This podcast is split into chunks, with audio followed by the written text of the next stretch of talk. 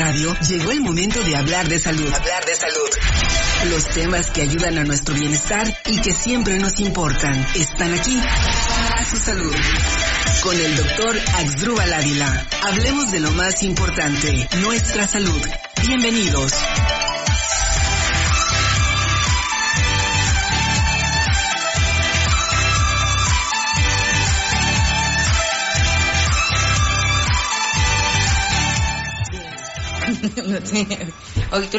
Hola, ¿qué tal? Muy bien. Buenas noches, bienvenidos a, tu salud. Buenas noches. Buenas noches. Hoy tenemos invitados muy especiales, mi querido Axdrúbal. Eh, de hecho, como lo dijimos antes en nuestras redes, el día de hoy es un es un programa especial y particularmente para mí, porque ahorita estábamos platicando antes de antes de, de entrar al aire que el doctor Gonzalo, pues yo lo conozco desde que era, era, era estudiante, era, era joven inmaduro, ahora soy joven también, eh, inmaduro me ha cambiado, pero, pero fue toda una, una institución que, que ahorita me gustaría platicar, profundizar un poquito más, este, si quieres presentarlos formalmente, Dora. Dora. Claro que sí, bueno, hoy tenemos invitados muy especiales al doctor Gonzalo García Vargas, médico toxicólogo, asesor del programa de exposición a metales, arsénico, cadmio y plomo, y al doctor Efraín, doctor en ciencias biomédicas, y con mucho gusto recibimos a la doctora Michelle Padilla, médico pasante del CAMP. CAMP es el Centro de Atención a Metales Pesados de la queridísima empresa Peñones. Bueno, no, desde la Secretaría de Salud, y es lo que estábamos platicando justo antes de que llegaras. Este, bueno, y conseguimos. estamos más o menos este, estamos dando un, justamente haciendo esa diferencia. Pero, doctor Gonzalo, me gustaría que usted, este, de, de viva voz nos, nos dijera todo su currículum, su trayectoria, lógicamente de manera breve, si no, pues aquí nos tardamos todo, todo el programa, pero más o menos una semblanza de lo que ha aportado para nuestra querida comarca lagunera. Mira, básicamente la, la bueno, yo soy médico, Salí egresado de la escuela de aquí de Torreón, porque no había en Gómez. Y además, yo soy de Torreón. Este. Y luego me fui a hacer una maestría en biología celular y molecular, o sea, estuvimos trabajando en esa área durante 3, 4 años. Eh, luego hice el doctorado en toxicología en un programa aquí en México con el Centro de Investigación y Estudios Avanzados del Politécnico y con una estancia eh, de dos años y medio en Londres, la unidad de toxicología de Londres. Luego ya regresé de nuevo al CIMBESTAB y para ese tiempo ya empezaron nuestros proyectos de investigación, mis proyectos y los de otros colaboradores, prácticamente todos giraban alrededor de arsénico. Arsénico ha sido principalmente mi eje. Y pues los estudios eran aquí en la laguna. Entonces, después de pensarlo, eh, allá en México nada más iba algunas cosas, la mayor parte del tiempo me la pasaba aquí, entonces me vine para acá. Okay. Eh, Estuve trabajando en las dos facultades de medicina un tiempo, luego ya se abrieron más oportunidades en Gómez Palacio. Y básicamente mi trabajo versa sobre los efectos en poblaciones humanas dadas por arsénico y por plomo.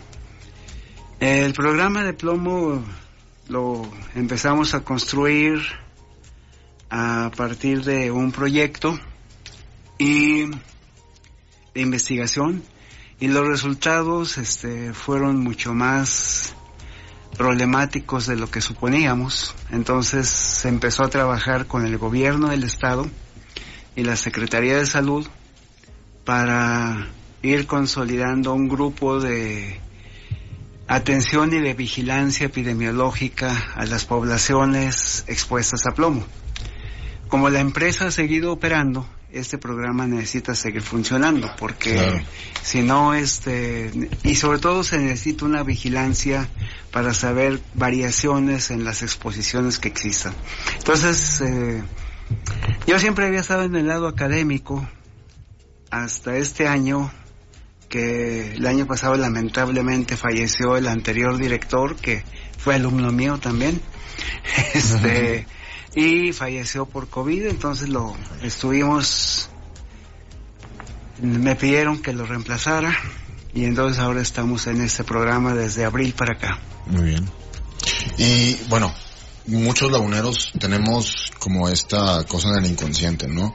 Los metales pesados, el arsénico, todas las noticias, pero pueden contarnos realmente cuáles son los efectos que debemos estar notando como población en este tipo de contaminación. Como, como que te, te metiste muy rápido al, al es que me encanta al ¿no? tema. Es que es un tema, yo considero muy importante para la, para la comarca lagunera, para, para ir más o menos, este, que ya falta un minuto, de- ¿no? de- de repente, bueno, doc- doctor Efraín, un, un, un breve currículum que, que, que, que, por favor, este, antes de contestar la pregunta de Eduardo, que ya no estamos comiendo todas las uñas para, para, como que queremos preguntarles muchas cosas a la vez porque realmente es una inquietud lo que decía Eduardo de toda la comarca lagunera. Este, pero bueno, doc, si quiere, este, un breve también currículum para ya ir pasando a lo, a lo bueno. Sí, gracias. Bueno, primeramente gracias por la, por la invitación. Yo soy el doctor Efraín Ríos. Gracias, este. Bueno, yo soy químico farmacéutico biólogo. También estudié en la, en la UGED, ahí en la Facultad de Ciencias Químicas de Gómez. Terminé la licenciatura y me fui a la ciudad de Durango. Hice una maestría en biología molecular y celular con enfoque en enfermedades crónico-degenerativas e infecto-contagiosas. Entonces ahí, este, pues ahí cursé toda, todo el posgrado. Tuve la oportunidad de irme también a la Ciudad de México, a la, a la UNAM, al Instituto de Investigaciones Biomédicas, en el Departamento de eh, Toxicología Ambiental. Y pues acabo de terminar un doctorado en Ciencias Biomédicas, me acabo de titular hace Wow. un par de, de meses. Y Doctorado. gracias. Y pues aquí el doctor Gonzalo fue mi maestro también en el doctorado. Me invitó a trabajar con, con él en el, en el centro de atención. Y hoy desempeño la función de coordinador de vigilancia epidemiológica. Sin embargo, pues también estuve trabajando ahora con lo de COVID. Eh, fui químico analista de la Secretaría de Salud y en la Facultad de Ciencias Químicas también era químico analista para el diagnóstico de, de COVID. Ahí estuvimos Para que vean la calidad de nuestros invitados. Y, Michelle, también, preséntate. Yo, sabemos que eres de la casa, pero de todas formas, este, que nos digas dónde estás trabajando, etcétera, etcétera. Bueno, este, yo ahorita eh, estoy de médico pasante aquí en el Centro de Atención a Metales Pesados. Estamos haciendo por ahí nuestros primeros pasos en investigación y epidemiología de la mano de aquí de los de los doctores. Este, mm, eh, pues eh, también estamos apoyando en el área de medicina general, sobre todo en el área de, de pediatría, con el doctor López Ponce ahí mano a mano. La pediatra nata. ¿eh? Sí, quisieron despegarme de pediatría, pero no pudieron, la verdad. Te extrañamos ahí en el hospital. En qué importante institución hiciste tu internado. Ah, claro, claro, en la importante y benemérita institución de. Hospital Green Care. Ahí, estu- Ahí estuvimos haciendo el, el internado eh, de pregrado, sobre todo también en el área de pediatría, pero este nos el Care me dio muchas bases, este no nada más eh, las relaciones, sino muchas bases también para de estudio de que la medicina pues no nada más se aprende en un aula, se aprende también con el paciente, se aprende eh, lo que uno quiere aprender. Muy bien, pues bienvenida de nuevo a tu casa. Gracias. Sobra decir. Y para ir más o menos contestando un poquito la pregunta de, de, de Eduardo, Don Gonzalo, ¿cómo, ¿cómo surge todo esto? ¿Cu- ¿Cuál es el antecedente? Yo recuerdo perfectamente, como si hubiera sido ayer, este, estamos hablando de 1997, 98, 99, cuando usted fue pionero aquí en La Laguna con sus investigaciones acerca el impacto de los metales pesados en la, en la población de la comarca lagunera. Cuéntanos cómo fue ese, ese inicio. Mira, partimos de que ya había una serie de reportes y de estudios eh, previos. Los primeros fueron tan tempranos como 1957, que gente de la Secretaría de Salud, ahí sí, en esos tiempos federal, básicamente el Hospital de Nutrición, en aquel tiempo no, todavía no tenía el nombre de Salvador Subirán, Vinieron porque hubo varios reportes y quejas sobre los humos de la metalúrgica y también vinieron por un problema de una intoxicación subaguda por arsénico allá al principio de los 60. Wow.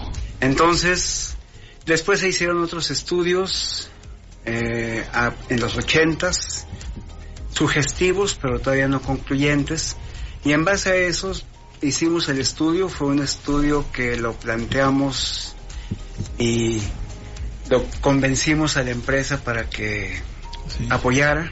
Yo, yo creo que, Sí. perdón que le interrumpa, hay corte, pero venimos con la misma... Abril, nos, sí.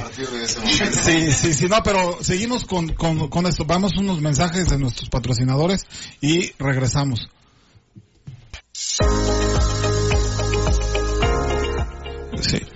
Doctor, este, perdón por el corte, pero bueno, Dora, ¿quieres hacer un, un, Sí, este, bueno, mencionar a HB Mate- Material Médico, este, el mejor proveedor de material de curación y empresa local, excelente atención al cliente para todas las que tengan clínicas, todos los que necesiten material médico, HB Material Médico, información al 8711 960115.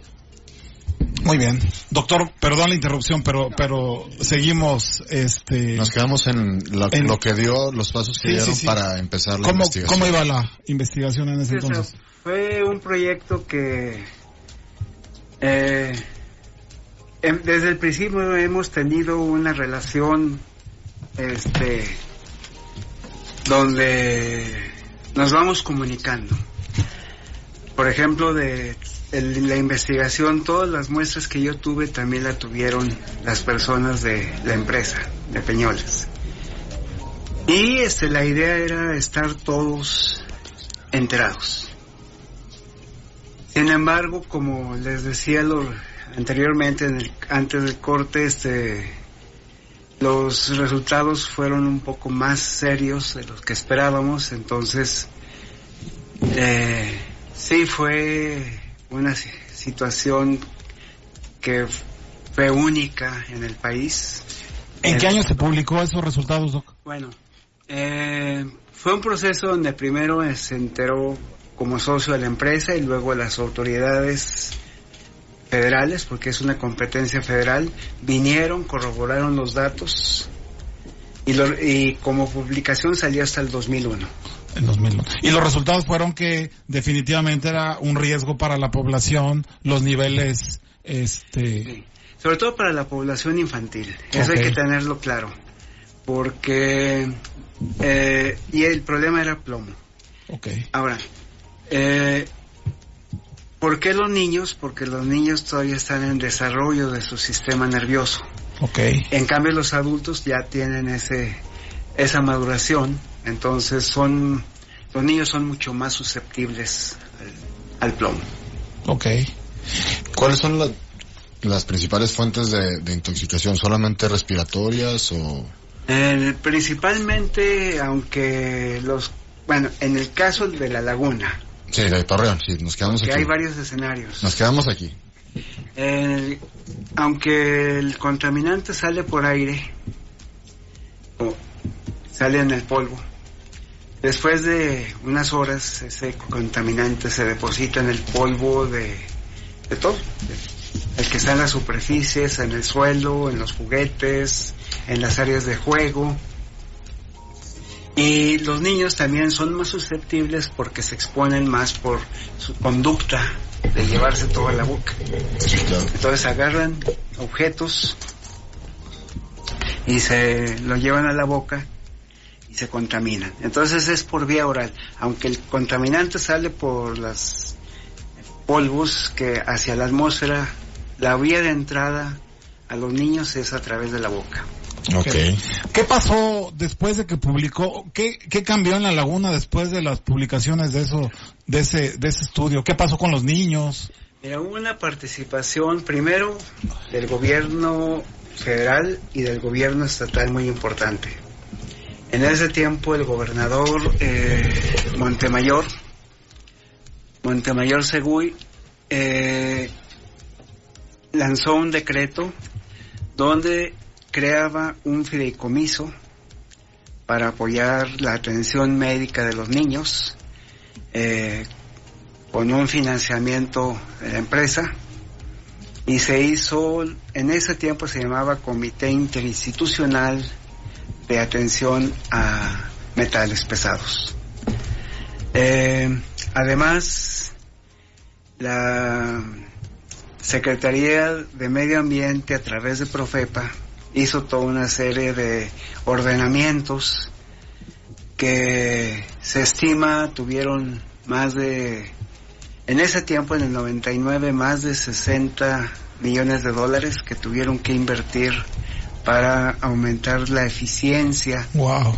de liberación de partículas. A raíz de ese estudio. Sí, de hecho, las primeras acciones, Entiendo. la empresa se vio obligada a parar a un 25% de su capacidad. Porque sí, eh, bajo los estándares internacionales se consideraba de... Si esto lo podemos traducir a cifras económicas, como cuánto, qué impacto tendría más o menos, no quiero ni, ni, Hay muchos ni- ceros, ni imaginarme. Pero bueno, eso habla finalmente bien de que tenían la disposición de, de, Eso sí lo de quiero mejorar. reconocer públicamente, porque hay otros grupos mineros en México. Eh, el grupo Peñoles es de los que han sido más responsables. O sea, por ejemplo, nunca se ampararon. Y eso es algo que sí, es de reconocer, sí. porque Claro. cuando se empiezan a amparar, lo único que se hace es que se retrasan las cosas. Y aquí entraron. Póngale, es posible que sí con una exigencia institucional fuerte, pero se podían amparar y no se ampararon, como ha habido otras Sí, claro. grupos. Eh, eh, Creo que es algo que, que debe estar ahorita muy muy de moda, ¿no? Que es esta empresa que es responsable socialmente. No sé que, que, que causa un impacto, pues también devuelvo en esta manera, ¿no? Doctor Efraín, ¿qué nos puede contar de cómo, cómo trabaja el, el centro? Bueno, el centro se encarga de, de varias cosas.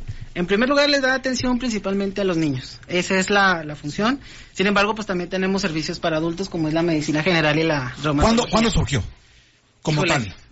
A ver, doctor. Pero es que es el de la historia. me, de gusta, todo. me gusta mucho la, la historia en general, pero, pero particularmente como a mí me tocó vivir todo ese proceso, estoy así como que, como que, Mira, en cuanto a la atención, vamos a decir hay dos etapas. Una etapa que empieza en el 98-99, donde se hace ese comité interinstitucional, se hizo una clínica en el Hospital General, el que estaba acá por Artes Gráficas, y luego después nos movimos a Peñoles, pero era la misma institución, era el fideicomiso público generado por el de- decreto del gobernador.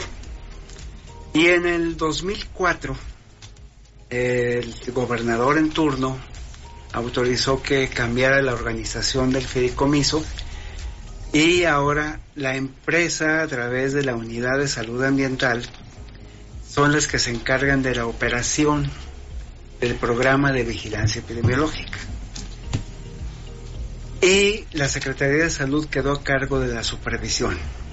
ok, Ahora, en muchas familias y personas afectadas, madres de niños afectados, y empezaron a presionar que querían una querían una atención institucional independiente sí, claro, no ser juez y parte, sino estar Sí. separados. Y entonces en el 2007 convencieron al secretario de salud y se abrió otra vez una clínica con la atención para niños, en principio para los niños que no que estuvieran inconformes con la anterior, vamos a decir, no con la anterior, sino con la atención de la unidad de salud ambiental o niños que no nada más tuvieran plomo, sino que tuvieran problemas pediátricos normales, y luego se abrió a la población adulta, a poblaciones con problemas alergológicos, reumatológicos, y como este, todo este servicio es pagado por la Secretaría de Salud, ese servicio sí es abierto. Ok. Entonces, complementando ahora sí la pregunta de, de Eduardo, los servicios así en general que, que ahorita lo- lo- los radioescuchas que nos están oyendo puedan atender ahí a esas instituciones, quiénes son candidatos a ir, quiénes no, qué servicios ofrecen. Todos son candidatos a ir a- al centro de atención porque es una institución que es dependiente de la Secretaría de Salud. Entonces, este, la población por la cual se generó el programa, pues evidentemente son los niños, las mujeres embarazadas sin estado de lactancia, que son también una población de interés para, para la vigilancia epidemiológica. Sin embargo, pues también puede asistir la población general, como comenta el doctor, que contamos con servicio de pediatría, de alergología pediátrica. Está también la parte de medicina general para la población adulta, la parte de este, reumatología, y pues aquí el doctor que es el responsable del área de toxicología en el centro. Entonces esos son los servicios que se ofrecemos. Hay una zona que está enfocada el programa, hay una serie de colonias que están enlistadas que se les da, ¿cómo decirlo? Como prioridad, o sea, por ser... ¿Dónde están exactamente ubicados? Pues son, en total son 37 colonias. Ok. Es- son, No, el centro, el centro. El. Ah, bueno, el centro, el centro. Sí, no, pero está bien las, las, también decir las colonias que, este, pues principalmente, como diría, en su tiempo se vieron afectadas. sí.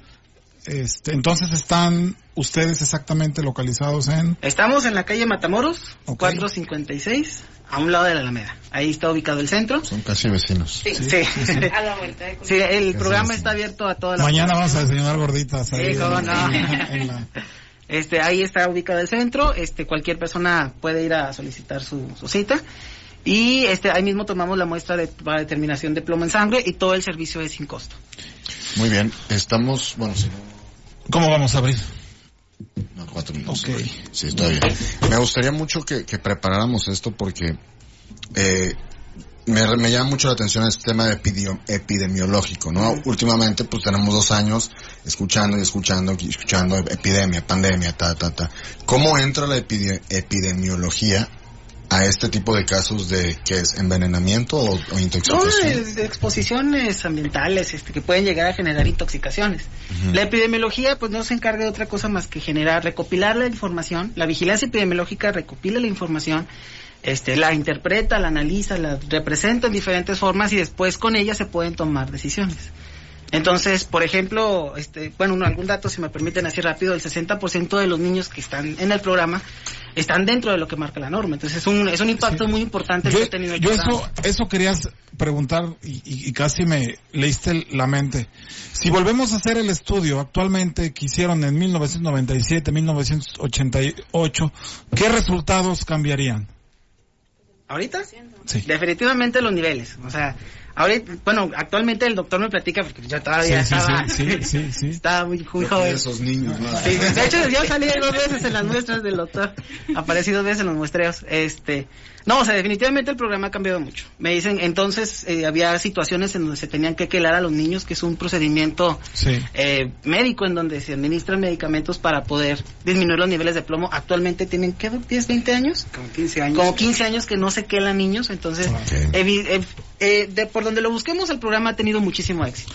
Doc, ¿qué se siente esa satisfacción de haber ayudado a cuántas, no sé cuántas familias, no sé cuántas colonias, no sé, este, el impacto por radical que tuvo aquí sobre la comarca lagunera, el que, el que su estudio haya hecho, pues invertir una cantidad de dinero sin precedentes por una empresa para mejorar la salud de los niños. ¿Qué satisfacción tiene haber hecho todo ese ese proceso? Que No, hasta pues. yo me hasta yo me emociono y eso que que nada más fui alumno. Pues yo que fui, que soy científico, pues, porque la mayor parte de mi tiempo es dedicarme a investigación científica, me dicen cuando hay que cortar. Este, Pregúntenle las este, aguantan, ahora sí como dicen, aguanta el corte. Este, pues me da mucha satisfacción enten- ver que la ciencia se puede, puede modificar el entorno. Claro. Este, y curiosamente en las dos áreas se está modificando. O sea, uno este que es sobre el aspecto de plomo y recientemente con lo de arsénico, pues los últimos programas que se están haciendo para eh, disminuir la exposición a arsénico también. Entonces, es, eh, cumple con mis expectativas de dedicarme a una ciencia que sea útil. Y definitivamente, ese es el mejor ejemplo. Yo definitivamente admiro empresas productivas que generan trabajo, este, que generan economía, este, el sustento de miles y miles de familias, particularmente aquí la empresa Peñoles en la comarca lagunera, pues yo creo que es la más importante a nivel, este, económico y que como dice el doctor, se puede ir de la mano con, con la salud, con ser socialmente responsable. Para mí la definición de socialmente responsable es, tú como empresa puedes decidir es tres cosas. La primera, pues estar en la informalidad. La segunda, cumplir con todos tus impuestos, con todas tus normas. Pero las empresas responsables van un paso más allá.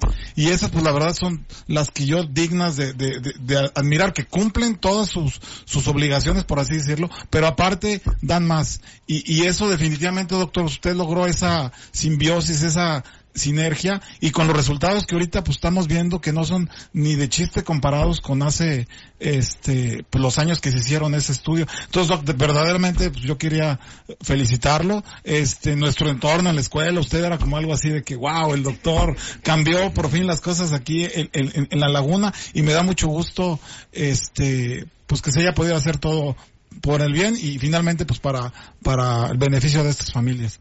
Yo creo que nos vamos a un corte y, regresamos con otro programa que un minuto dura tres minutos. Con, con un tema que es el arsénico que también ay, está está bueno. Volvemos. Regresamos.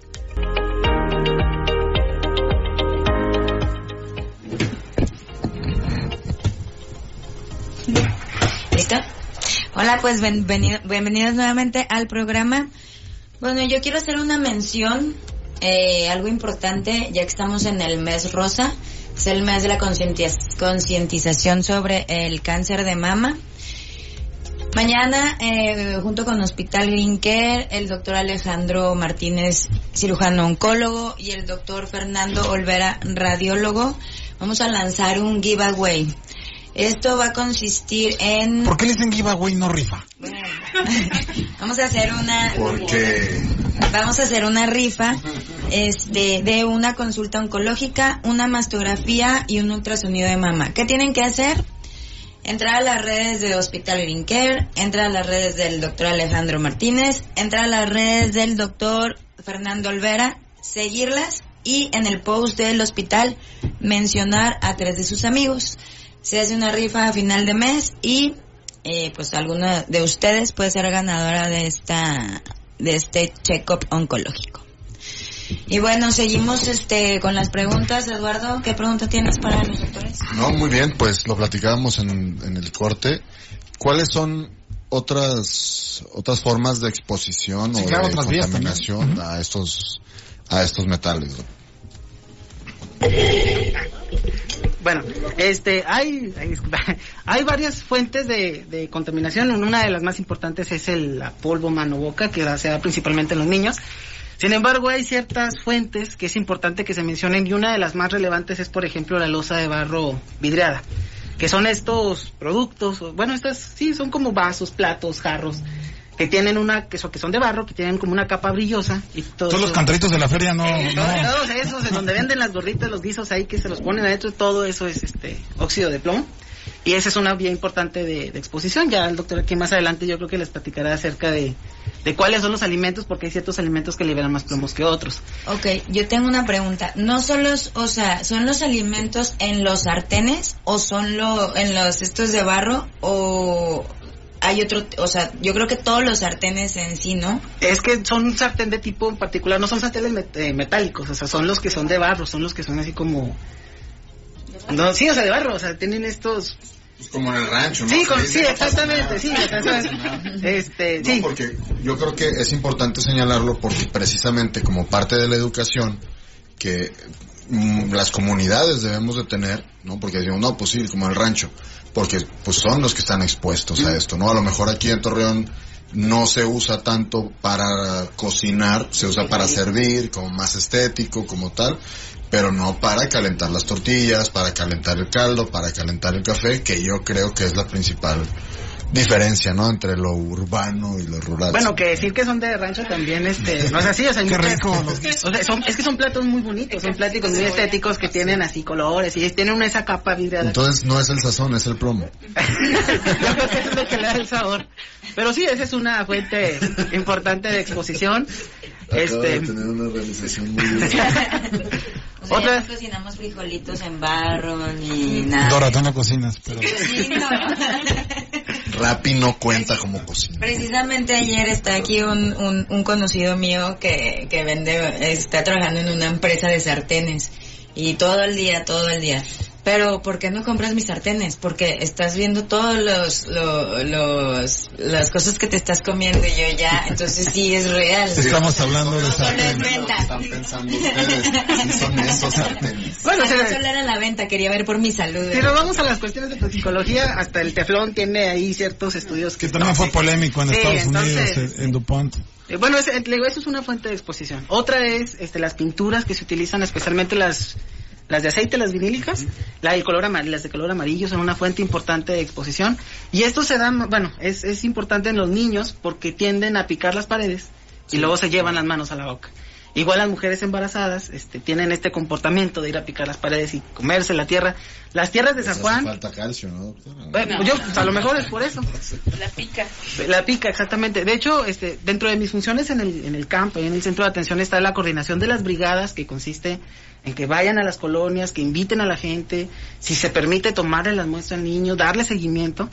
Eh, nos han comentado que, por ejemplo, están regresando, creo que ya había mucho tiempo en el que no se hacía, pero están regresando el consumo de productos como las tierras de, de San Juan. Estas tierras de San Juan también son muy malas, o sea, tienen altos niveles de, de plomo. Hay remedios como el azar, azarcón, que se utilizan para empachos en niños, que también tienen altos niveles de, de plomo. Entonces hay muchas fuentes de exposición además de las emisiones ambientales. Y creo que sí valdrá la pena también que la población que se sepa cuáles son estas fuentes y reconocerlas y pues en la medida de lo posible evitarlas. Yo tengo una pregunta muy, muy, muy concreta. Y es referente al tema del arsénico. Hay leyendas, no sé si sean urbanas, si sean ciertas, precisamente se las quiero preguntar a ustedes, que aquí en Torreón hay mucho cáncer por el agua y el alto contenido en, en arsénico. ¿Qué quiere decir? Si yo soy papá de un niño de un año y de dos años y tengo la opción de tener el mismo trabajo en tres ciudades del norte, ¿escogería Torreón? O sea, sí es cierto que no hay agua, que está muy contaminada, que, que no es sustentable a lo mejor en unos años en la, e- en la laguna. Sí es cierto que hay más cáncer aquí que en otras entidades. Ese, ese es un tema que a mí me, me inquieta. Yo veo pacientes que no se pueden embarazar y ay, no sé, estoy seguro si les afecte, si no les afecte. Doc, ¿qué nos puede este, abrir el- nuestro panorama de, de esto? Bueno, lo primero es que las estadísticas de salud eh, están hechas para ser difícil sacar conclusiones de este tipo, porque nuestras estadísticas de, de enfermedades y de cáncer entran como a una licuadura y luego después es difícil sí, sí. discernirlas. En otros países los estudios de mortalidad y de diagnósticos de mortalidad han sido críticos para poder sacar conclusiones. Aquí es muy difícil hacerlo. Este, pero todo parece indicar, según lo que platican desde el punto de vista de experiencia clínica los oncólogos, que sí hay un problema de fuerte de cáncer. Eh, a nivel toxicológico mundial está claramente demostrado el arsénico es un carcinógeno tipo 1A, que quiere Wow. decir que es Que te da porque te da. carcinógeno comprobado en humanos. Eso es lo que quiere decir 1A. Eh, ataca principalmente piel, pero también ataca órganos internos como pulmón, este riñón, vías urinarias, este próstata y colon. Son los más descritos. Ahora, obviamente el cáncer no es unicausal. Sí, claro. Es una enfermedad multifactorial, importa mucho la genética de las personas. Sí, sí, sí, claro. Entonces, así como hay fumadores que se mueren a Sí. los 95 años porque los atropella un coche, puede Sí, haber muchachos sí, que a los 35 años les dé un cáncer de pulmón De cuando apenas llevan 5 años fumando. Pero sí tiene más arsénico el agua de la laguna. Mira, donde hay más arsénico es en el norte de Madero, norte de, o sea, Tlahualilo, norte de Madero, el norte de San Pedro, Matamoros. Esos tienen mucho más que lo que tenemos en Torreón. Ahora, en Torreón, en algunos pozos, que ahí cambia mucho la... Es muy variable de por sí, pero sí hay un porcentaje que fluctúa entre el 10 al 30% de pozos que superan la norma mexicana. Y casi todos superan la guía internacional de la OMS. Entonces sí hay una exposición a arsénico aquí. Lo que pasa es que en la ciudad hay varias cuestiones que ayudan. en realidad ya ahora la mayoría de la gente toma agua purificada. Sí. En cambio, en las áreas rurales esto es muy complicado, es muy caro. Si aquí son caros los garrafones, allá son todavía más porque implica el costo del transporte. Sí, ahí el agua no, el hervir el agua no aplica, ¿no? Porque no, no elimina nada. No, al contrario, la concentra. Okay. hervirla. Es buena pregunta. Entonces, este, eso para mí es importante. Yo creo que nuestro último bloque va a servir para que consejos nos pueden dar ustedes, que, está padre el bloque porque es, es, los tres consejos vayan pensando cada uno, que nosotros como laguneros podemos hacer para revertir ese proceso, pues el agua que está, como dijo el doctor, muy claro, está por encima de las normas nacionales un porcentaje y por encima todos de las normas internacionales. Entonces, pues eso como lagunero definitivamente nos va a dejar ahí de tarea qué podemos hacer para que si lamentablemente nuestro, como decía el doctor, nuestra genética no lo podemos nosotros modificar, pero tenemos que tener todos hábitos, hábitos sanos para, para no no estar ahí. Entonces, este, yo creo que nos damos un corte y volvemos con esos, este, consejos que, que la verdad pues van a ser muy prácticos para todos nosotros, para que nos deje como un antídoto para pues combatir eso, sobre todo lo de lo de arsénico me deja un poquito un poquito inquieto a mí, yo creo a mí me gustaría justamente ahorita que, que, Dora trató el tema de las de la venta, ¿no? Eh, hay mucho y, y es creo que es importante ya como con expertos que nos puedan contestar qué tanto los productos comerciales porque el doctor menciona agua purificada, pero sigue siendo la misma agua, ¿no? Entonces, ¿qué tanto estos, estos procesos comerciales reducen o si realmente hay, y no vamos a decir marcas, pero hay filtros que, que, que, cumplen, que cumplen con esta función y que realmente ayuden a la población? ¿Vale? ¿Les parece si lo contestamos después del corte? Sí, sí, Perfecto. Entonces, pues venimos, ya se pasó de volada el programa, pero venimos con el bloque más importante que es qué podemos hacer, a recomendación de los expertos para combatir eso, pues esos niveles más elevados que tenemos aquí en nuestra queridísima comarca lagunera. Así es. Regresamos después del corte aquí a tu salud.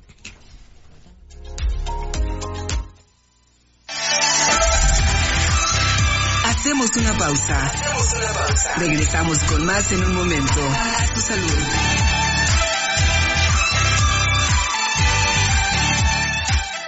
Son las 8 y 45 minutos. Temperatura 27 grados. Te damos la bienvenida al 49 Festival Internacional Cervantino. Estamos de vuelta y llevaremos nuevamente el arte y la cultura a las calles y recintos de Guanajuato.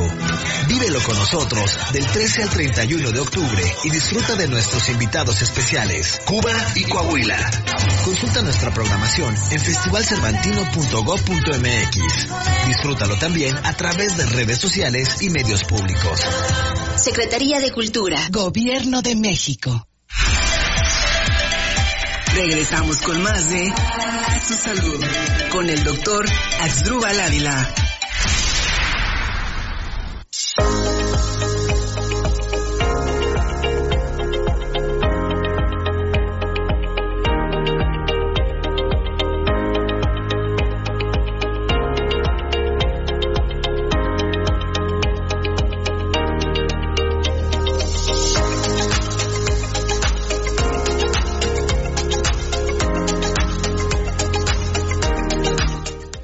Mala onda, Abril. Estuve hablando 15 minutos creyendo que estaba al aire. Dije de mis mejores speeches de la última década y estaba bloqueado. Bueno, Dora. Eh, volvemos al, programa después de la queja de mi jefe. Doc, este, quiero mandar unos importantes saludos, como siempre, a, al doctor Aguirre. Doctor, lo quiero mucho. Y a, la, a la doctora Selene, que no puede faltar. Yo le mando saludos a la doctora que está cuidando a los niños como debe ser. No, no te está el, el indecente tomando cerveza, pero, pero le mando saludos. Indecente. Sí, Ah, sí, indecente. indecente, Todos los médicos van allá ahí. Sí. bueno, volvemos con, con es- Yo este creo que esta- digo, finalmente el objetivo de este programa es impactar para bien en las familias laguneras. Y yo creo que especialmente esta sección muy gustada ya que es los tres consejos de tu especialista para mejorar tu calidad de vida. Hoy no Aquí- mis preguntas. no ¿Tenías, ¿Tenías otra pregunta? Sí, nos, nos, nos iban a decir después del corte lo de la purificación del agua, güey. Antes de tus, de tus Perdón, perdón, perdón, perdón, perdón. Yo, yo para no dejar a la audiencia. Sí, con- no, con sí, sí es, sí es, sí es importante. Tienes que acostumbrar que el doc nunca nos va a dejar hablar. O sea, nos invitó así como ya... De hecho, lo- lo- Invita al programa ya que... Los, Estoy los, como- los estoy como en la- más reproducidos son los que no está Estoy como en las borracheras, ¿verdad? yo quiero cantar. No, pero bueno, doctora, si nos pueden decir un- brevemente si funciona la purificación con todo este tema. Mira, del- de la purificación disponible que hay, la que quita el arsénico es la osmosis inversa. Okay. Hay, otro- hay otros procedimientos, pero, eh, por ejemplo, los que puso los, el munici- los municipios y el gobierno del estado sí quita el arsénico, pero como purifican a gran volumen eh, y no tienen el financiamiento suficiente, la purificación a veces es irregular.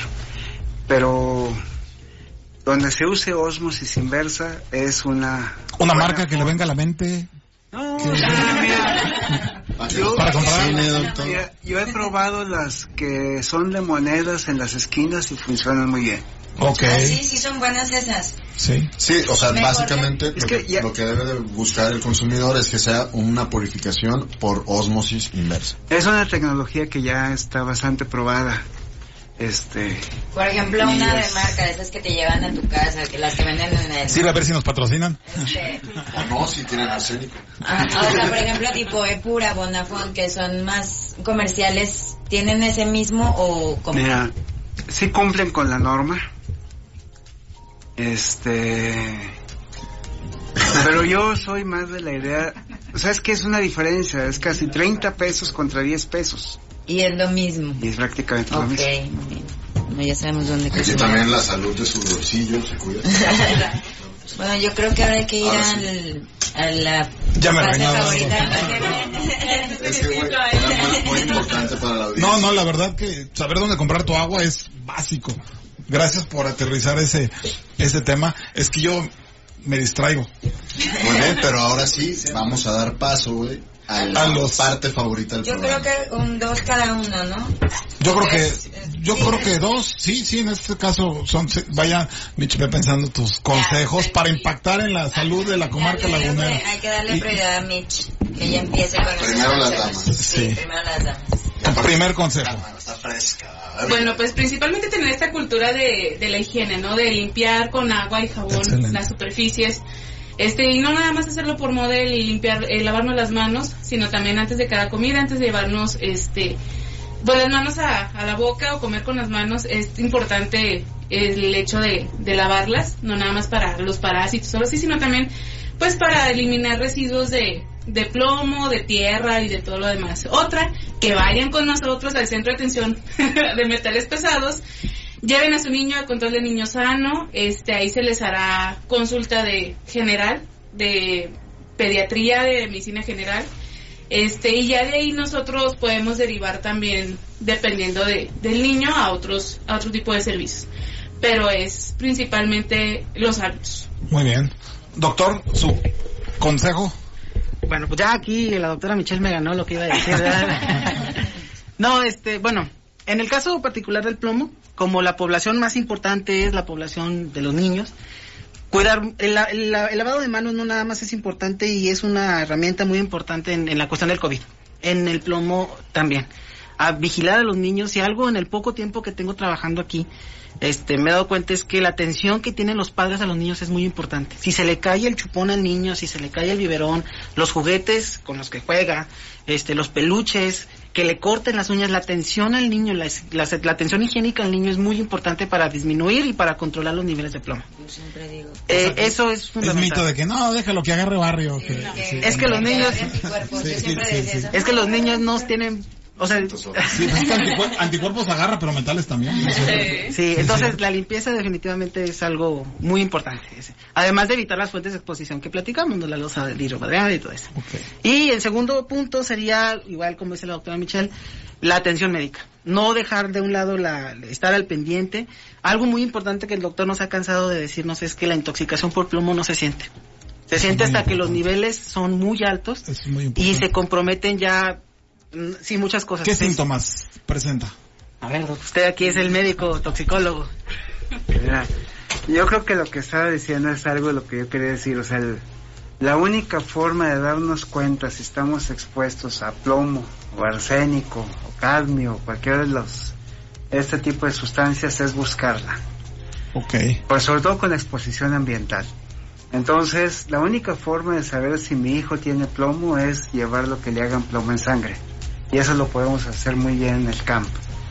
Este, la única forma de saber si, y es de algo que muchos hemos luchado, es de que, por ejemplo, CIMA nos diga cuánto trae de arsénico en el agua, de la llave, para saber si puedo tomar del agua que llega a mi casa o si tengo que comprar agua purificada. Y como antes, ¿no? Yo me acuerdo cuando era chiquito, ahí en el sí. tomábamos agua de la llave.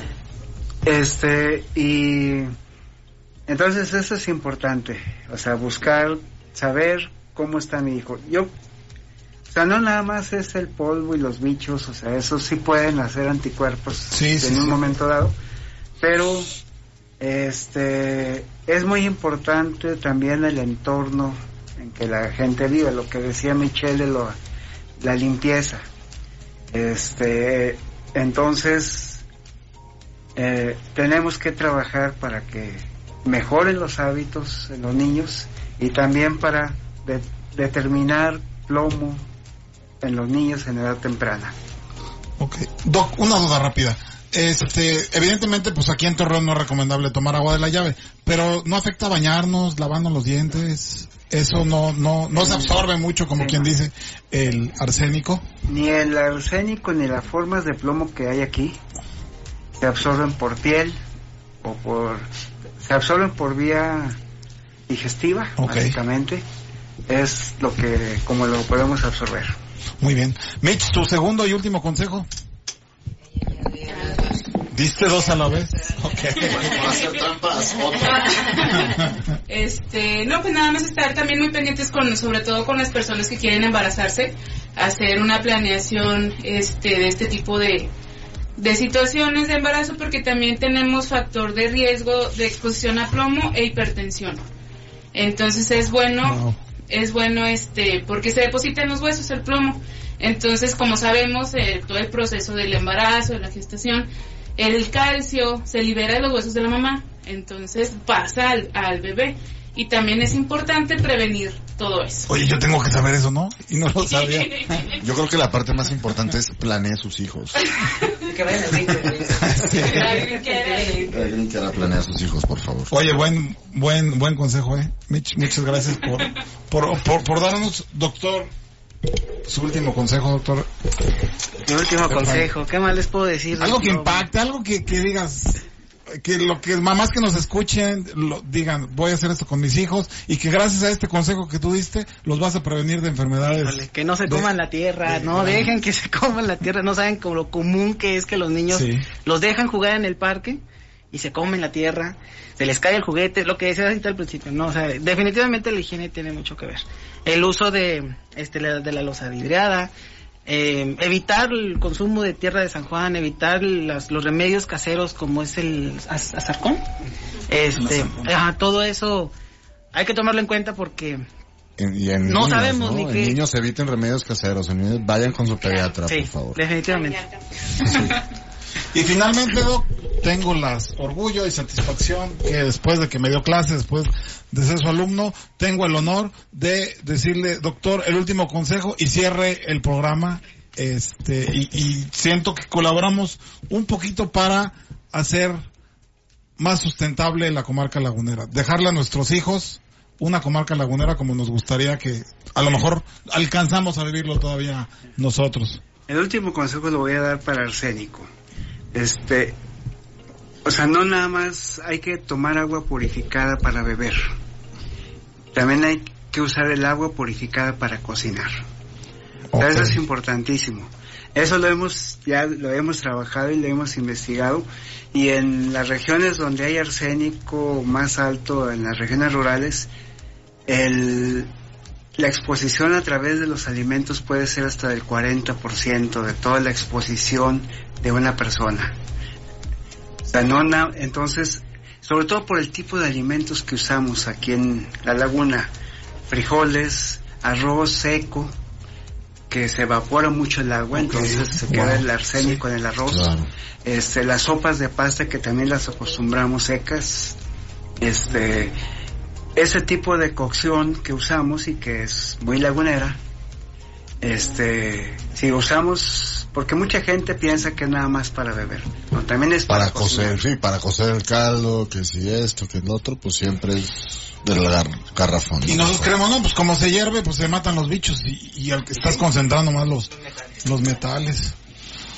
Oh, la, Pues yo creo que este pues no, no nos queda más que agradecer. Como estábamos mencionando en el bloque, definitivamente este este programa merece do, este tema merece dos o tres programas porque nosotros insistimos, este la salud de todos los niños, de todos los jóvenes, de todas las familias de la, de, de la comarca lagunera es, como les decía antes, un tema de sustentabilidad.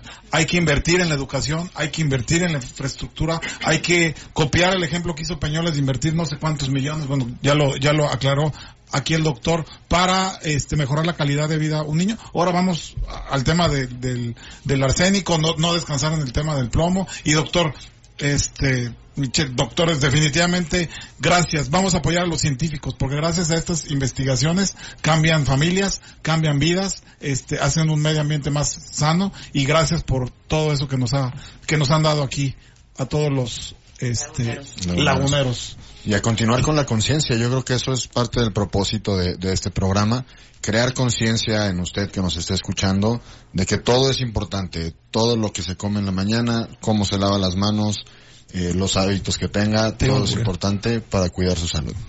Y pues aprovechando, recuerden que es el mes rosa y también debemos concientizar sobre el cáncer y pues prevenir todas las mayores de 40 y todas las que tengan sospechas, pues al hospital a hacerse su check-up.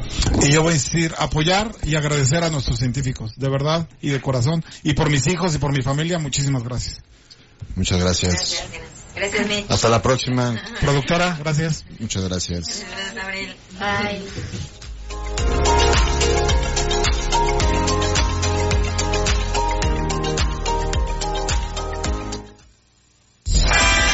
Gracias por habernos acompañado.